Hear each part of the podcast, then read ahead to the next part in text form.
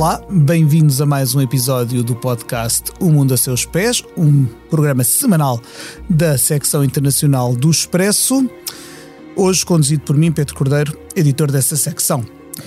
Convidei para este episódio uh, três queridos amigos e camaradas que uh, lançaram ou estão prestes a lançar livros sobre a guerra da Ucrânia. Assim, tenho em estúdio comigo a Cândida Pinto, jornalista da RTP e autora com David Araújo do livro Ucrânia Insubmissa, lançado pela Dom Quixote. Olá, Cândida. Olá, Pedro. Tenho também o Germano Almeida, um analista e comentador um, da SIC e autor de A Guerra Incomportável, que tem como subtítulo Como Putin mudou o nosso espaço de segurança e liberdade e condiciona o nosso futuro, pela Prime Books. E também aqui da casa, a Ana França, minha camarada de secção, eh, que lançou pela tinta da China Ali está o Taras Shevchenko com um tiro na cabeça.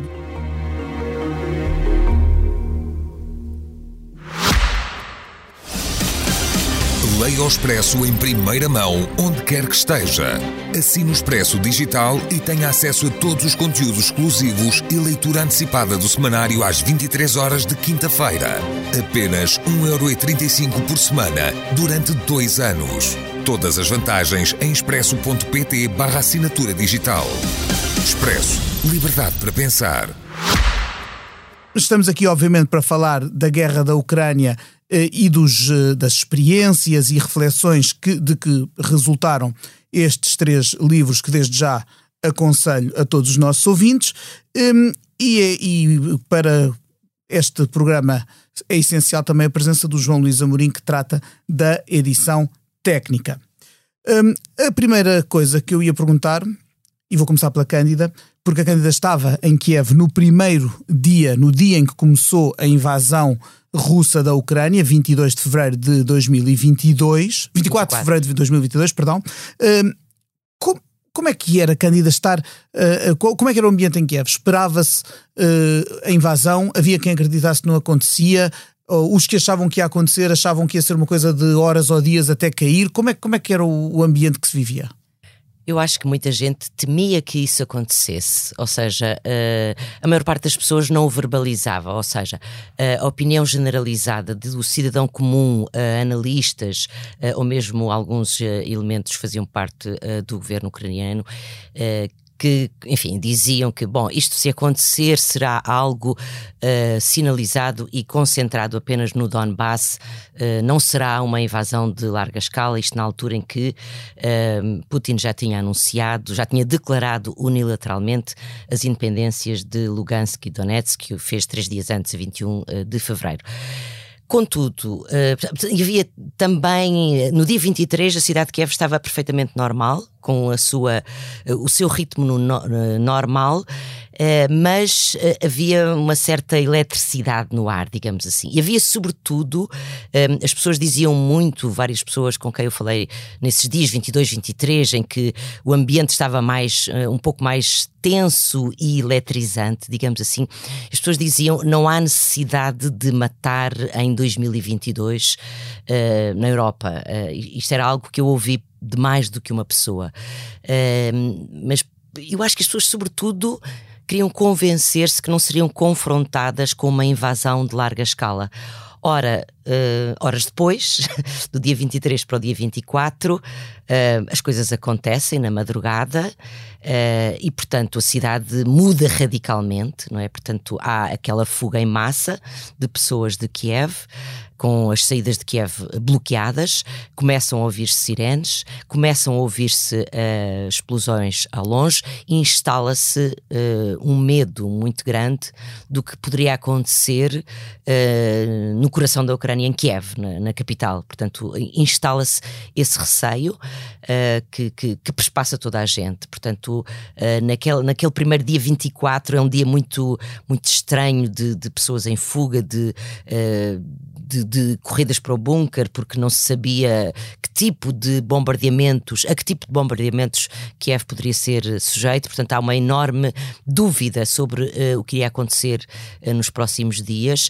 Uh, há uma angústia grande, um nervosismo muito grande, sem se perceber muito bem até onde é que iria. Sobretudo haviam dois receios maiores. Um dos ataques aéreos, se os ataques aéreos uh, iriam atingir Kiev de uma forma bastante intensa, outro se uh, iria haver guerrilha urbana dentro da cidade, uh, nomeadamente com forças tchetchenas. Portanto, havia esse receio. Eles de combate casa a casa, Exatamente. quase rua a rua, que é- Exatamente. Que isso, é isso, estava muito altamente presente. duro e mortivo. E, e, e preocupante, não é? claro. é? Portanto, tanto que, portanto, quando a cidade se esvazia, os militares tomam conta da cidade e depois há várias, há várias fases de recolheres obrigatórios ininterruptos de 36 horas, portanto é que não se podia literalmente pôr um pé na rua porque uh, seríamos tomados como uh, pessoas que não estavam a seguir as, uh, o que estava a ser ditado e portanto poderíamos ser confrontados com, a, com detenções e tudo isso.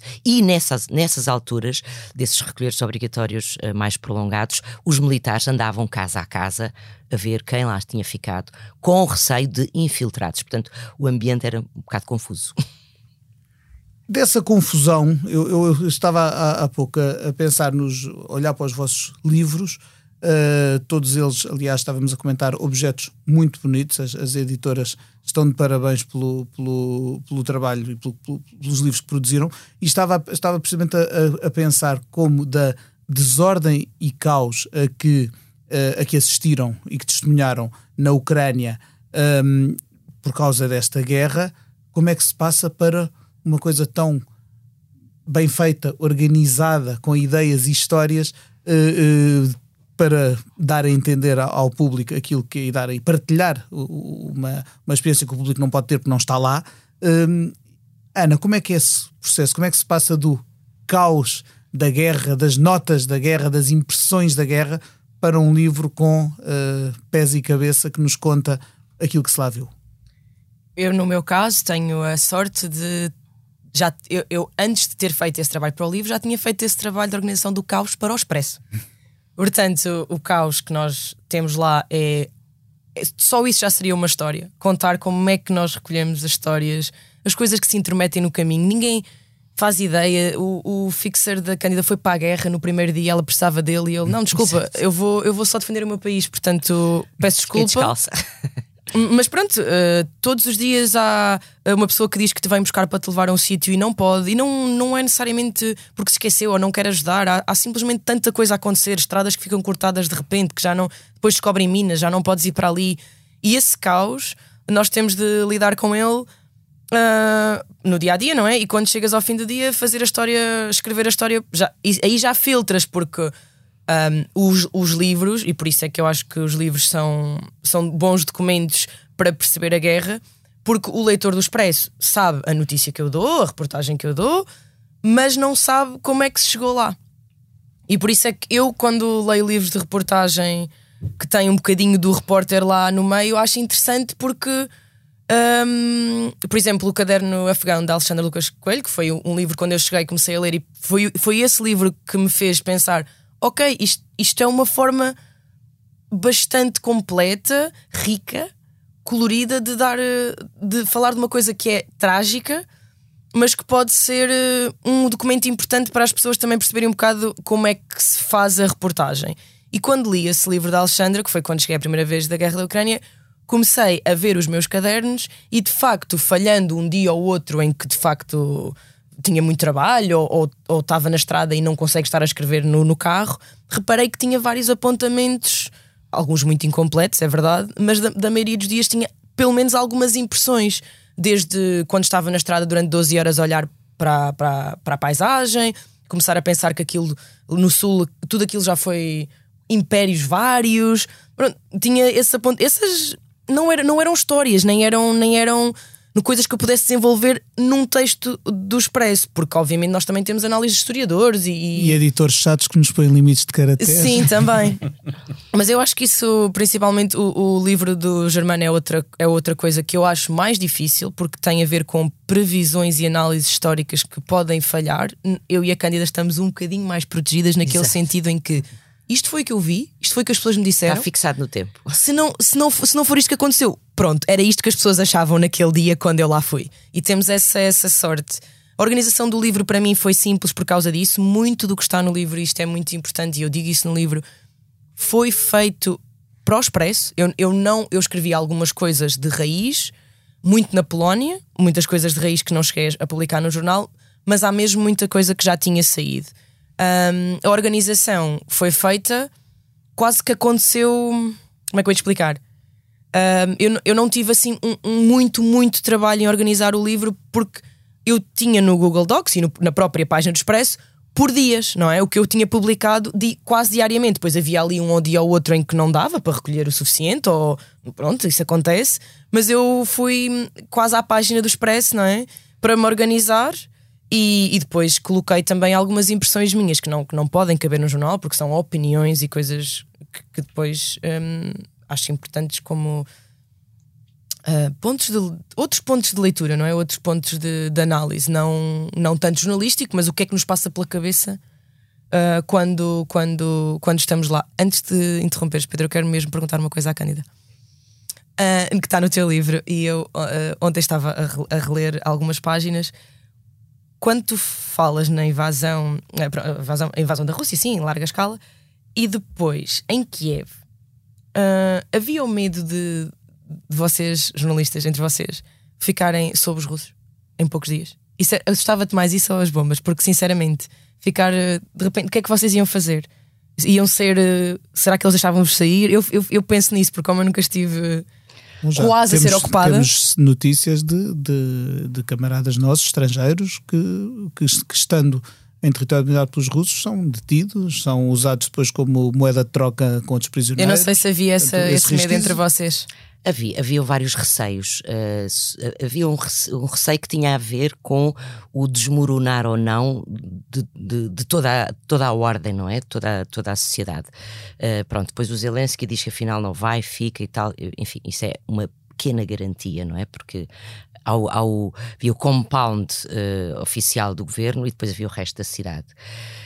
Um, depois nós começamos a ver as pessoas a ir embora e a ir embora, enfim, não eram só os civis.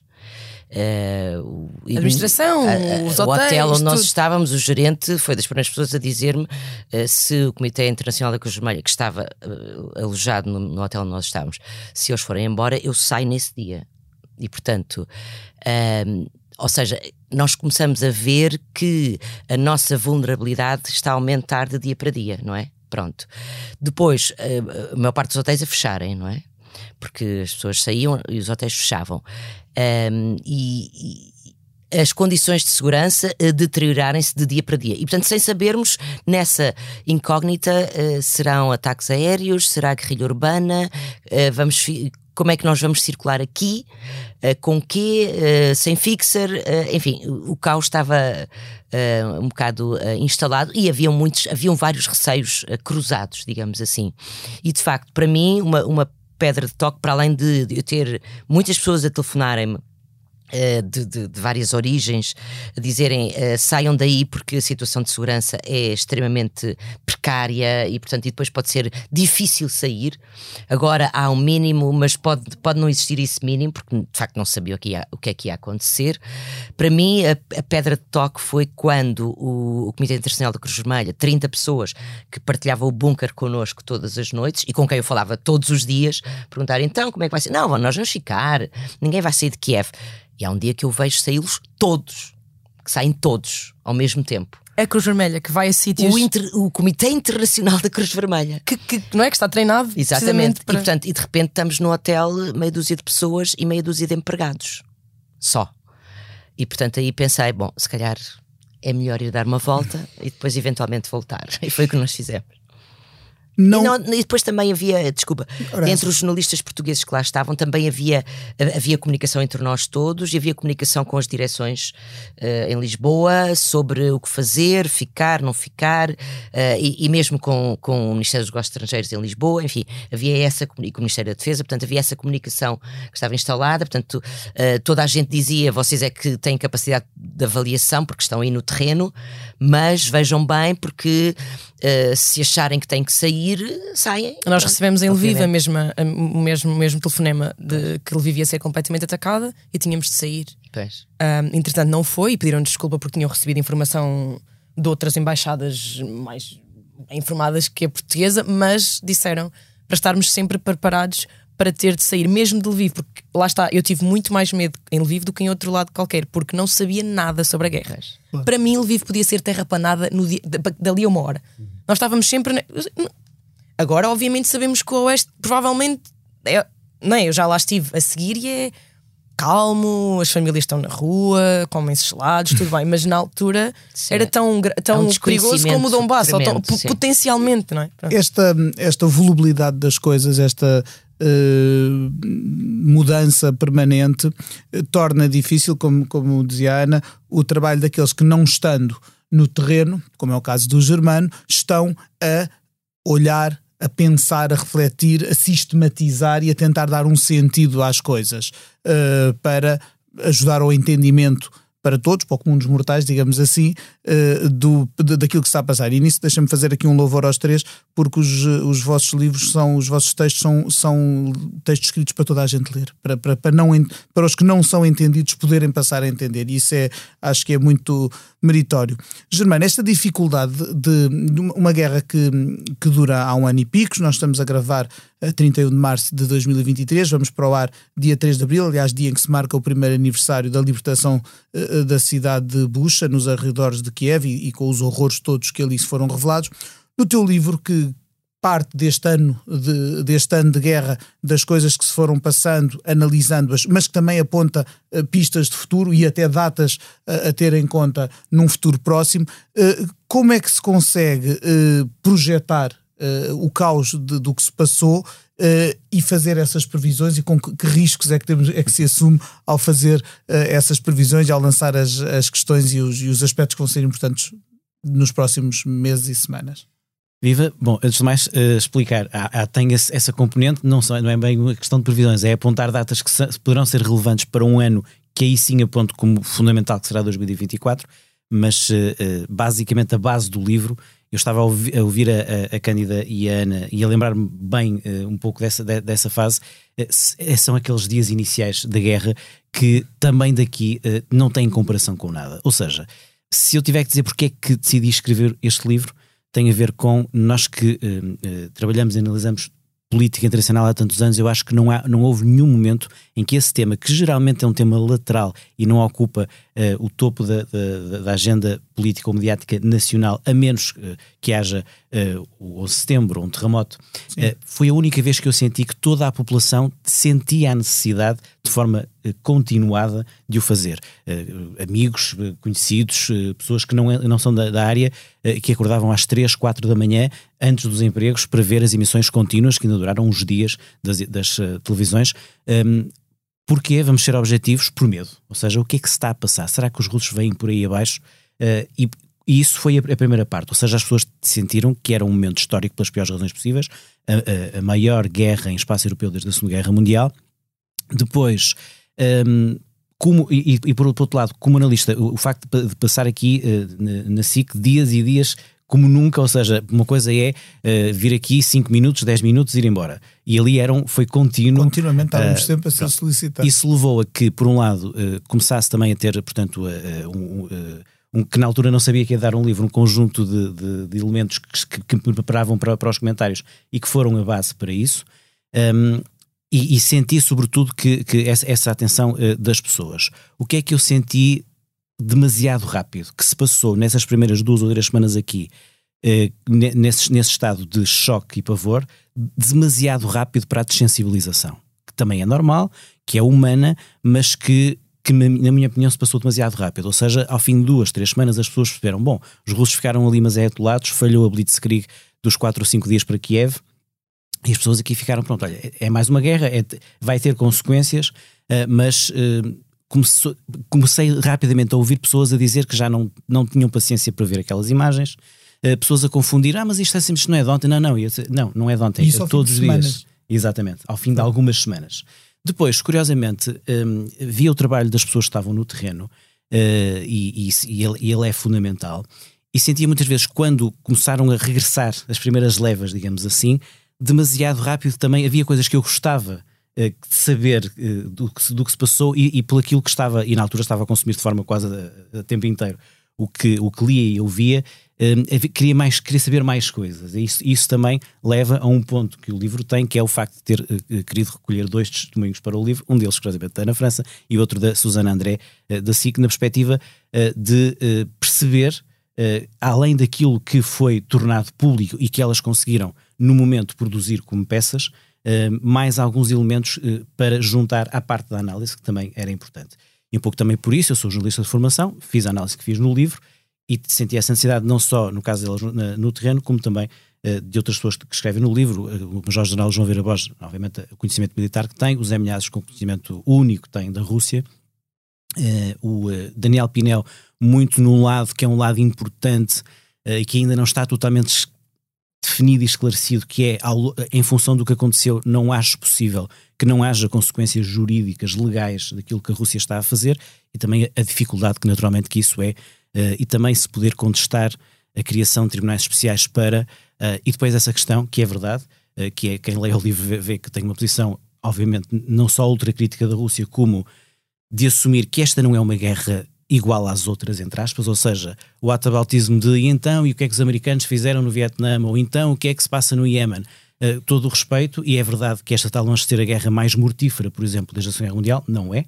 No caso civil, a nível, a nível militar, é muitíssimo mortífera pela forma como está a ser, mas isso sinceramente não, não acho que esgote o problema. E, portanto, e, e, o Daniel faz um texto notável, é uma pessoa de uma, de uma densidade intelectual incrível e um grande especialista na área, um, de reflexão sobre isso. Não é? e, eh, e, eh, e, e, pronto, enfim, eh, acho, acho, que, acho, que, acho, acho que há interesse em todas as áreas do livro, mas, mas claramente acho que, que, se, que merece leitura com especial atenção o, o, texto do Daniel, porque eu acho que é um tema em aberto, ou seja, como uh, uh, levar a Rússia uh, a algo que o Presidente Zelensky tem dito muito, que é a necessidade não só de dimensões de guerra e de julgamentos de guerra, mas como enquadrar isso no direito internacional e depois também a questão de facto de como uh, uh, associar isso uh, a um momento que ninguém sabe quando é que vai acontecer, mas vai ter que acontecer, que é da reconstrução da Ucrânia e quem a vai pagar, digamos assim.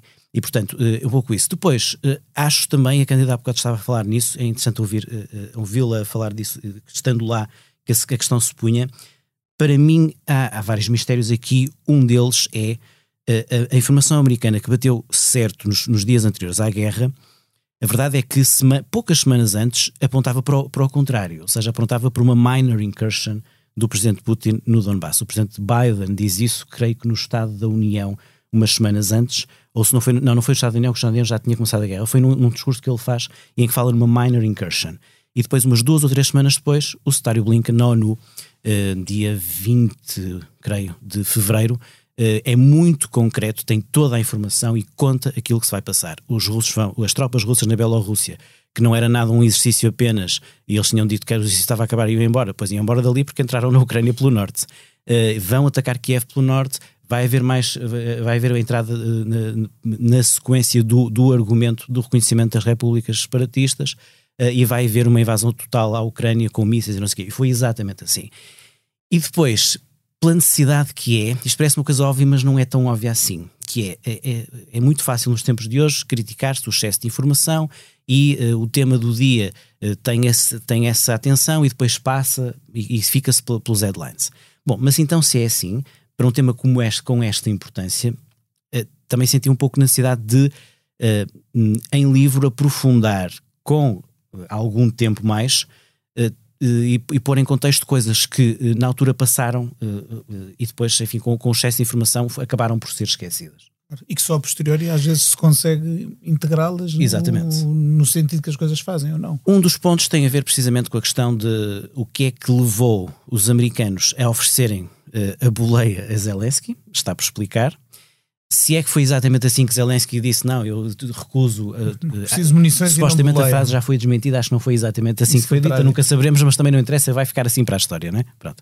Uh, e... Sim, ninguém precisa de factos nessa exatamente. frase, deixa estar assim. é frase, o momento, não é? Porque é o momento em que o presidente Zelensky uh, diz duas coisas: diz ao seu povo vale a pena resistir, e diz ao Ocidente, nomeadamente, e à NATO, vale a pena apoiar-nos e não a rendição. Há pessoas, por exemplo, que acham que, que ele, se, se, ele não tem sido tão claro aí, alguns países europeus aceitariam de forma, entre aspas, pragmática, uh, uh, enfim, uma espécie de divisão da Ucrânia, coisa que na verdade já começaram a aceitar em 2014 com a Crimeia. Um, e, portanto, ter de facto essa, essa percepção. é incrível uh, ter falado da questão dos chechenos que circulavam lá. Um, um, nos primeiros dias noticiou-se muito a questão de haver planos para matar Zelensky, supostamente ou do grupo Wagner ou dos chechenos, uh, e supostamente nas horas anteriores aos americanos terem oferecido isso, deram um alerta a dizer que havia dois ou três uh, planos para matar Zelensky. Uh, Repare-se como desde cedo, quer, quer o Prigozhin, chefe do, do Wagner, quer o Kadyrov, uh, homem de mão de Putin na Chechênia, assumiram também um certo protagonismo, apareceram no. no fizeram-se ver, digamos Exatamente. assim. E havia, havia claramente a indicação, ou melhor, nós, nos primeiros, primeiros, primeiros dias, sobre a situação dentro da cidade, a informação que nós tínhamos eh, não era muita. Provavelmente cá fora havia mais do que aquela que nós conseguíamos obter lá dentro. Mas, por aquilo que ouvíamos e pelas movimentações, pelas movimentações que, que assistíamos ou, ou que tínhamos percepção, um, havia um, um, receio enorme e acho que haviam de facto grupos russos dentro da cidade.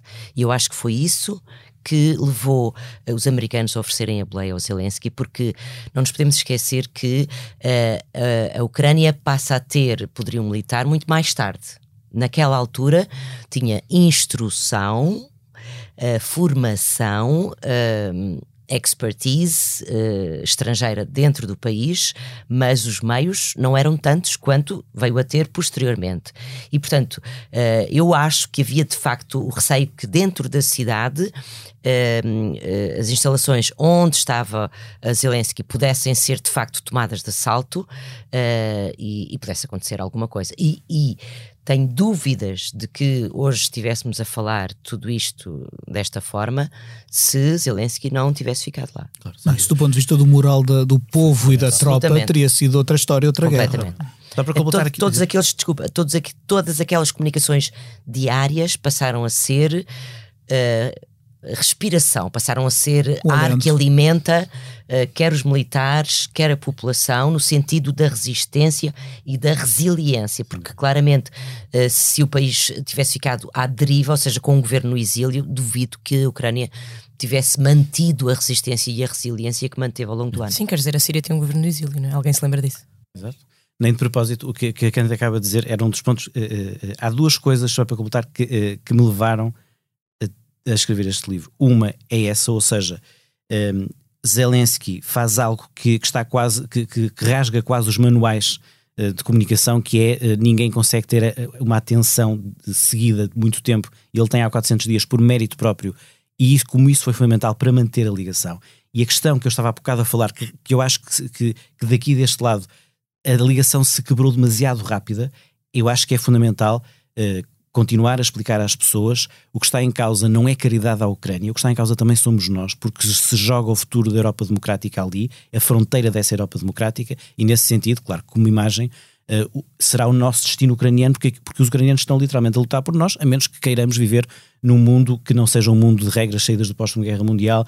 E, e uh... Um mundo onde saltaram fronteiras pela força, um mundo onde que nós que durante alguns anos se calhar muitos vivemos na ilusão de que era é uma questão do que é que, do que, é que aceitas, não é? Sem do que é que aceitas? Onde é, é, que paras? E é uma questão também que eu, que eu gostava de sublinhar, que é uh, são só os ucranianos que estão a lutar.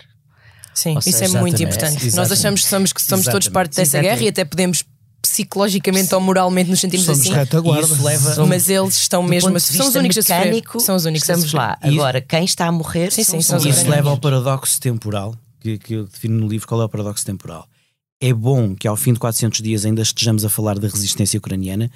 Para simplificar, é bom que ainda haja guerra, porque se não houvesse era porque a Ucrânia tinha acabado. Mas uh, o facto de não haver boots on the ground não ucranianas faz com que, perante o facto da Rússia, que é 28 vezes maior em área, 3 vezes maior em população, infelizmente o tempo corre a favor do agressor. E eu, pelo menos, não consigo resolver esse paradoxo temporal, a menos que algo fundamental se mude, nomeadamente que, que haja tropas não ucranianas. Sinceramente, não acho que haja condições nas opiniões públicas internas para que isso possa, possa acontecer. Não. Além do, do, de que isso representaria uma guerra de outra natureza, não é? E esse é, um, esse, esse é uma questão política que não também concordo contigo, não creio que nenhum governo esteja disposto a assumir, não, não creio que nenhuma opinião pública de país nenhum esteja disposto a aceitar. Está ao contrário daquilo que tinha sido tudo o que tinha acontecido antes, ou seja, os americanos há mais de uma década que estão no contrário, a retirar as tropas do terreno Uh, e, a, e, a, e, a, tentar ter outro tipo de, de, de influência, seja uh, geoestratégica, seja uh, guerra de drones de Obama, enfim, tudo que não seja mandar os seus, os, seus, os seus filhos para. Querem, como diz o, o Conselheiro Nacional de Sullivan, ir jantar a casa. O que me leva a uma pergunta. Bom, uma questão desculpa. muito breve. Uh, foi muito, inter muito interessante este ano, portanto, nós voltamos lá, eu e a Ana voltamos à Ucrânia este ano, pela ocasião do primeiro aniversário da, da guerra, e foi muito curioso quando regressei, uh, as perguntas que as pessoas me fizeram, uh, mais do que como é que estão eles lá, foi a guerra vai chegar aqui. Ou seja, esta questão do boots on the ground não ucranianas está completamente fora de causa, porque eu acho que nenhuma opinião pública da Europa admitiria, aceitaria uma coisa dessas. Uh, e, e, de facto as pessoas começam a ter esse receio que com o arrastar do conflito ele possa alastrar e chegar mais do que já chegou, de forma indireta, à nossa vida aqui uh, em Lisboa. O que me leva a uma pergunta obrigatória e dificílima que é como é que se sai disto? Qual é, como é, o que é que como é que sai disto, como é que se configura, como é que se imagina uma Ucrânia, uma Rússia e um mundo no pós-guerra? Obviamente não tenho resposta a isso, mas é verdade que tento entrar por aí na parte final do livro. Um, e, e, e, de certeza que acontece então com elas ainda mais do que comigo, eh, em qualquer, qualquer pessoa que fale comigo sobre, sobre a guerra, quando é que a guerra acaba. Né? Portanto, geralmente o que eu digo é Obviamente não sei, mas se calhar a resposta mais fácil é até pode não acabar. Há guerras que não acabam, como sabemos. A guerra entre as Coreias, obviamente, ainda não acabou. É um exemplo. Uh, depois há a tal questão do congelamento do conflito, coisa que, que o Sr. Putin é uh, especialista. Depois há a questão de, dos hábitos, ou seja, para nós, 13 meses daquele tipo de guerra tão próximo é um choque. Para o Sr. Putin é a nona guerra ou coisa assim e, portanto, se calhar podemos falar de, de algo muito mais. Uh, uh, no livro lanço quatro cenários que não, não têm nada de novo, é aquilo que, que os especialistas militares nos têm mostrado uh, e que são mais ou menos óbvios. Um cenário otimista, retirada de tropas, tropas russas, não vai acontecer para já, pode até ser que aconteça mais tarde. Um cenário pessimista, que é a Rússia conseguir oficializar, consolidar a ocupação das quatro regiões, uh, Kherson, Zaporizhia, Donetsk e Luhansk, e manter a Crimeia, Crimeia e até claro. aumentar um pouco a, a, a, o terreno. Sinceramente, também não acho que seja que, que, tão cedo possa acontecer, porque a Rússia, com tanta vantagem de meios, em, em meio ano ou oito meses, quase não avançou no terreno e perdeu milhares e milhares de, de soldados. Um, tem uma, uma uh, uh, avançou 0,34% desde o início do ano, ou seja, esta, esta velocidade precisava de mais de um século para conquistar toda a Ucrânia, um cenário realista que é uma espécie de Minsk 3, ou seja, eh, a situação ficar relativamente estabilizada, de tal modo que, mesmo que, que sem reconhecimento internacional nem, nem reconhecimento ucraniano, a Rússia se mantenha de facto ali isso, em 17%, factual, exato, 17% do território, que é Donbass, mais um, uns, uns, uns pós que conseguiu aumentar ali. Eh, mas, e, e Fazendo com, ponto com a Crimeia, obviamente. E havendo uma espécie de pacto mais tarde, que era Minsk 2, de de, entre aspas, paz, mas não reconhecida, mas que hum, também não era respeitada, mas também nós não ligávamos muito, não é? Isso, pois. Uh, isso, isso, Minsk 3 só serviria se fosse respeitado. Precisamente. Uh, e um cenário descontrolado, que os especialistas militares nos dizem que não é assim tão impossível, que lá está, é contraditório. A, a guerra correr tão mal à Rússia do ponto de vista convencional, que é um bocado o que está a acontecer, que em desespero use meios não convencionais. Armas nucleares, não apocalípticas estratégicas, mas táticas. E esta questão de lançar a questão da Bielorrússia faz com que, pelo menos, mantenha também essa, esse, esse, esse cenário. Dito isto, eh, há bocado estavam a falar da questão de, de, de, de tropas ucrani não ucranianas, a questão das armas. Lembro-me que o que a Ana, na conversa que tive com ela, me disse para o meu livro, um, ehm, que nunca mais vou esquecer, que é quando estava na, na, na zona do Donbass, um, os militares não perceberem, então, mas que vocês não estão a usar as armas, não têm guerras no vosso país, porque é que não, não nos dão as armas todas? Ao mesmo tempo, aqui a, a conversa entre os, os, líderes políticos de, com medo de uh, darem mais um carro, um carro de combate de, de geração acima, uh, que isso possa, com medo da Rússia, uh, quando, a, quando a guerra estava, mas é ali. Sim, é, é muito e... engraçado ouvi-los dizer: França não tem guerra, Alemanha não tem guerra, Portugal não tem guerra. Tipo, é, é, é super simples para eles. É, é claro, vocês não têm guerra no vosso país, nós temos porque é que não mandam que tem? Não vai chegar. Não, não vai chegar aí, não, não precisam disso. Nós estamos aqui com um tampão, nós precisamos é das vossas armas. Não, vocês não têm guerra. E um pouco por isso, as minhas duas ideias iniciais da introdução, uma é o nosso destino ucraniano, a outra é arriscada foi a demora, não a decisão. Arriscada foi a demora, não a decisão. E esperemos que não seja tarde, veremos como é que será a contraofensiva ucraniana nos próximos meses. Eu acho que tem muito a ver com os tempos diferentes. Ou seja, na Ucrânia vive-se no tempo da sobrevivência, da vida ou morte diária. Uh, no resto dos países da NATO vive-se no tempo das decisões políticas no tempo do sofá e das decisões políticas. Pode ser hoje ou pode ser amanhã, ou Consensos, pode ser, falar pode com ser toda daqui a, uma gente, é? semana, quando a opinião pública estiver preparada. Claro. Como é que a guerra vai acabar, não sei, mas um, na, na, Ucrânia o que tu sentes no terreno, uh, eu acho que a Cândida deve, deve, ter sentido exatamente o mesmo, é que hum, há, claro que as coisas mudam, não é? Muito rápido, mas há, há, há muito pouca abertura para ceder o que quer que seja à Rússia. Uh, pelo menos as pessoas que, que já têm alguém na guerra, seja irmão, tio, pai, não têm paciência sequer para ouvir falar de, de, destas coisas muito pragmáticas que aqui na Europa falamos. Pois as guerras acabam à mesa das negociações. O Putin nem, nem nos deixam falar, acabar a frase. Não há. Não há eu, eu acredito que o Zelensky, até ele próprio, pense que é que sim, que tem de falar com o com o Putin, com, com Preciso mas, bem da reação ao plano chinês. O Ocidente descartou de uma penada e, e Zelensky disse: Não, senhor, eu quero falar com o Xi. Exatamente, e voltou a dizer. Agora, recentemente, a AP, sim, sim. num comboio em que foi, ele foi visitar outra vez a. Bem, o Ocidente o disse isso, mas o Sanchez está hoje em, o Sanchez está hoje em, em Pequim e o, e o Macron há de lá ir. Ele é mais pragmático um, do que a sua população que está a sofrer. As pessoas que têm, que têm gente na guerra não querem ouvir falar de sentar-se. Ah. Um, ou seja, sim, depois de terem conquistado tudo. O Donbass, Mariupol, Melitopol o que, é, o que é mesmo muito complicado. Nós temos essa noção. Não estou a dizer que eles não têm, teoricamente, mas não aceitam. E vai ser muito complicado para Zelensky se ele fizer essas negociações que eu não estou a dizer que são erradas, não, não, não faço mesmo ideia. Provavelmente é a única forma de acabar é com aquilo. comum histórico Só que as não... guerras acabarem com às vezes com configurações que nos pare que sim, parecem sim. a muitos dolorosas, injustas e, e, e, que provavelmente até o são. E sim, temos heróis, temos heróis de guerra. Que perdem eleições há sempre, aquele, há sempre claro. aquele exemplo clássico do, do Churchill, Churchill. Do, do, herói de guerra que depois não serve para o pós-guerra ou que o povo entende que não serve para o pós-guerra. Só para pegar no que a Ana acabou de dizer, eu acho que a questão, a questão subjacente a isto é: um, ok, então vão para negociações cedendo uma parte do Donbass e uma parte do Sul e a seguir a Rússia volta para querer mais o quê? Claro. Essa é, essa, questão. essa é, que é a questão, é essa é a questão. Não se pode premiar que, o agressor. Que, não se pode premiar o agressor. Quando as pessoas falam em paz, eu percebo que queiram falar em paz. E, e, e basta que continuem um bocadinho o raciocínio Sim, claro, e pensar claro. em paz justa por tudo o que não seja a retirada das tropas russas não é uma paz justa, porque é uma paz de premiar o agressor e aceitar a submissão do agredido. E depois é preciso enquadrar, e eu não compro de forma alguma a ideia de que isto é uma guerra por procuração dos Estados Unidos e China, não é sempre que os ucranianos uh, uh, assumem algum tipo de ação em solo russo, os americanos têm sempre a dizer não tivemos nada a ver com isto.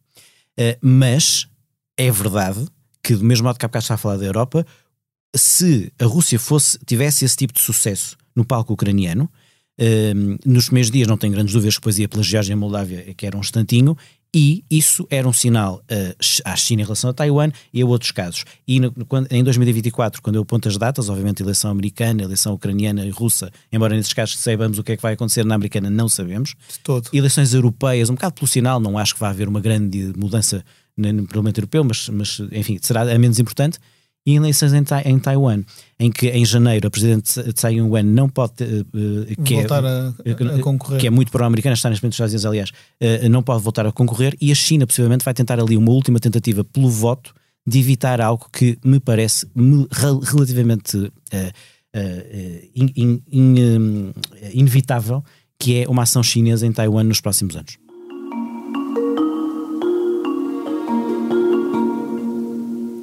E com isto estamos a chegar ao fim do nosso tempo, mas ninguém se vai embora sem aquela perguntinha que gosto de dirigir a todos os que passam pelo mundo a seus pés. E é precisamente pôr-vos o mundo aos pés e perguntar a cada um se neste momento pudesse ir viajar para qualquer parte do mundo, trabalho ou férias não interessa, sem restrições de espécie nenhuma, para onde é que iriam e porquê? Comece por ti, Cândida, que já estiveste em tantas guerras. Mariupol, e a Mariupol. É o sítio. é o ias à mesma sítio- uma guerra. É o sítio que me desperta maior curiosidade nesta altura. Mas, Sim, é o ia- mas iria a Mariupol, idealmente com todas as condições para andar à vontade. Muito bem. E porquê Mariupol? Porque eu fui a Mariupol antes da guerra começar eh, e, e foi, foi dos sítios eh, que depois se tornou inacessível, eh, mas criei uma ligação com uma família de lá com quem estive antes da guerra. Essa família já não está lá a viver, já está na Alemanha, mas houve. criei ali uma relação com aquele local muito, muito forte. Depois houve toda a questão da Azovstal, enfim, tudo aquilo, tudo o que se passou. E acho que Mariupol é um ponto estratégico extraordinário neste conflito e, portanto, desperta-me imensa curiosidade. Eh, enfim, mas eu olho, eu olho sempre para, para o médio e curto prazo. Portanto, quando, quando me fazes essa pergunta, eu penso no, no destino imediato. Claro, e eu espero que em, em breve haja condições. Seria bom que houvesse condições para ir a, a Mariupol. Germano, qual seria o teu destino? Olha, eu gostava de ir a Pequim, se conseguisse perguntar ao Sr. Xi Jinping como é que faz um plano de, supostamente para as 12 pontos em que não exige ao invasor que retire as tropas e como é que quer ser mediador não falando com uma das partes. Curto e direto. Boa, boa. Ana, Uh, um, em, em, em Kiev, um, na estação de comboios, há uma uh, loja que vende merchandise da pró- dos próprios caminhos de, de ferro de- da- da Ucrânia. E um dos postais deles é os sítios todos de onde se podia ir para Kiev há um ano e meio, todos, Melitopol, Mariupol, que estão agora ocupados, mas eles vendem esse, esse postal precisamente para. Ok, isto continua a ser tudo possível, ou, ou idealmente possível, vir de, de Kiev para lá. A única cidade que está desatualizada naquele, hum, naquele postal é Kherson, já se pode ir para Kherson de, de comboio. Uh, isto só porque, obviamente, Mariupol é um sítio mítico para qualquer pessoa que acompanha a Ucrânia. Não, não é preciso ter estado no terreno para perceber o que é, o que, é que aquele sítio é. Azovstal caiu no meu dia de anos, lembro-me perfeitamente disso, 20 de maio.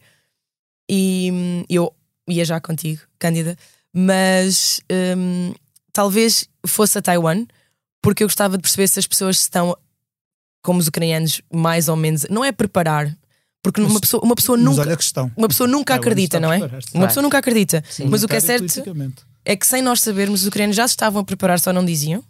Porque falares com militares, todos te dizem que tiveram em, em- Os que estiveram no Donbass em 2014, toda a gente sabia que isto ia acontecer. Para nós era uma coisa impensável, porque passaram 10 anos, todos eles estavam a treinar. Havia a defesa territorial também a funcionar. E portanto eu gostava muito de ir até onde que eu gostava muito de perceber se há também esse fogo de resistência de se manterem muito únicos, não é? Porque a Ucrânia tem muito isso, tipo, eles definem-se por não serem russos. Ah, é to- toda, toda. É como aqueles adolescentes que definem-se por não serem iguais aos pais, não é? Que é, é muito isso. Quem me disse isso foi uma ucraniana que há muito aquela coisa ainda muito jovem da democracia de nós, nós somos muito diferentes É deles, muito- não é? São, nós somos. são 30 anos muito. de independência. Uma afirmação. Sim, afirmação. e eu gostava muito de ir a Taiwan E perceber. isso é engraçado, porque se os ucranianos se definem por não serem hum, eh, russos, os taiwaneses, ou pelo menos parte deles, de- era ao contrário. Nós é que somos os Os chineses. chineses, exato. Anteriores à República Popular da China, exatamente. Ora bem, com estas sugestões vamos ter que, que encerrar o episódio. Deixo aos, a todos os, um convite para ah, as apresentações destes, destes dos livros. O, o da Cândida já foi lançado, da Cândida David já foi lançado, mas o. pa- Mas vai ter o- lançamento no Porto ainda, dia 20 de Abril. Ah, então ainda bem que dizes. 20 de Abril, Às atenção 21. aos ouvintes do Porto. Um, os uh, em Lisboa, para a nesta semana que entra, temos quarta-feira, dia 5 de Abril, no Grêmio Literário, uh, a partir das 8h30, o lançamento do livro do Germano Almeida, com o José Milhazes, o Major Vieira Borges e o professor António Rebelo de Souza, as jornalistas Susana André da SIC e Ana França, moderadas pela também nossa camarada um, uh, Irina Chev.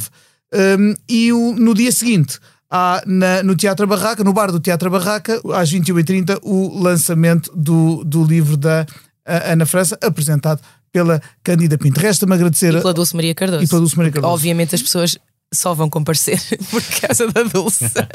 Ora, é essa, não, não, não te menosprezes e há, e há não, não, mas as, as mensagens têm sido ai que bom, vou conhecer a Com Dulce. certeza que Exato. estar, a- estar a Dulce Maria Cardoso é, é mais uma razão para lá estarmos, como se, mas, mas já, já só pelo, pelo Sim, teu já- livro já, já- valeria com certeza a pena. Resta-me agradecer a todos os três, ao João Luís Amorim pela edição técnica deste episódio e a si que está desse lado a ouvir-nos semana após semana. O Mundo a Seus Pés voltará em breve com outro painel e outro assunto.